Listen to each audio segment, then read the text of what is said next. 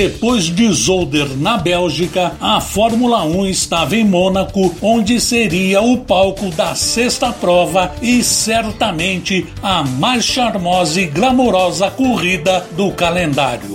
Era o dia 18 de maio de 1980. E para o brasileiro amante da velocidade, aquela corrida também ficou marcada pela liderança isolada de Nelson Piquet no campeonato. Foi a primeira vez que o futuro tricampeão mundial liderou de forma absoluta um campeonato. Na largada, enquanto Didier Pironi, Alan Jones, Carlos Reutemann, Jacques Lafitte, Patrick Depailler e Nelson Piquet contornavam a curva Sandevaux, mais atrás dava-se o verdadeiro caos. Derek Daly bateu na traseira de Bruno Giacomelli e decolou, caindo sobre Alain Prost e Jean-Pierre Jarrier. Gilles Villeneuve teve de fugir pela área de escape, enquanto que Ricardo Patrese e Ian Lammers ficaram com a passagem bloqueada e se atrasaram muito. Mas ninguém se machucou. Mais atrás, Jody Scheckter, que tinha se aproveitado da confusão da primeira volta, ganhava 10 posições e segurava um enorme pelotão atrás de si, que incluía até mesmo Gilles Villeneuve. Ninguém conseguia ultrapassar ninguém. Problema antigo em Monte Carlo.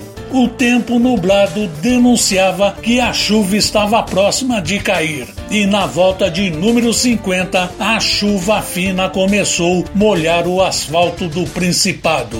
E quem lidera uma corrida, chuva nunca é bem-vindo mas o drama de Didier Pironi seria ainda pior. O câmbio do seu carro começava a ter problemas e as marchas estavam difíceis de serem engatadas o piloto francês fazia um esforço sobre-humano para se manter na corrida num ritmo normal. Mas na volta de número 54, Didier Pironi acabou se desconcentrando e bateu no guarda-reio, acabando com o sonho de conquistar uma vitória em Monte Carlo. O Grande Prêmio de Mônaco de 1980 marcou a última vez que Emerson Fittipaldi pontuou na Fórmula 1. Depois de largar em 18º lugar e passar em 12º no final da primeira volta, o bicampeão mundial caiu para 13º e começou a subir na classificação da prova aos poucos. Isso graças às quebras e acidentes. No final, Emerson Fittipaldi ficou duas voltas atrás do vencedor Carlos Reutemann, mas conseguiu cruzar a linha de chegada em sexto lugar. Emerson Fittipaldi deixou a Fórmula 1 no final de 1980 sem voltar à zona de pontuação.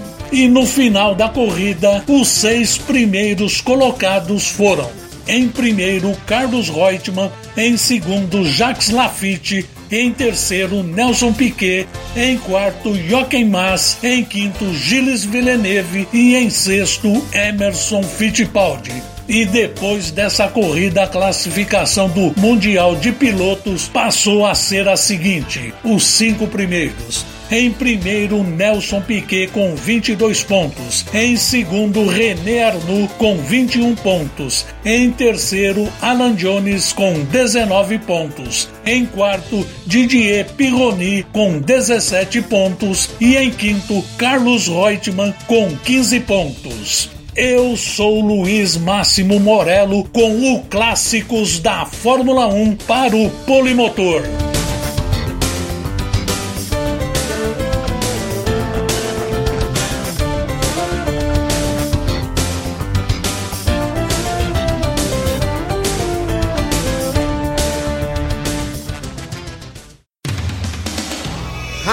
Poliesportiva, a rádio de todos os esportes.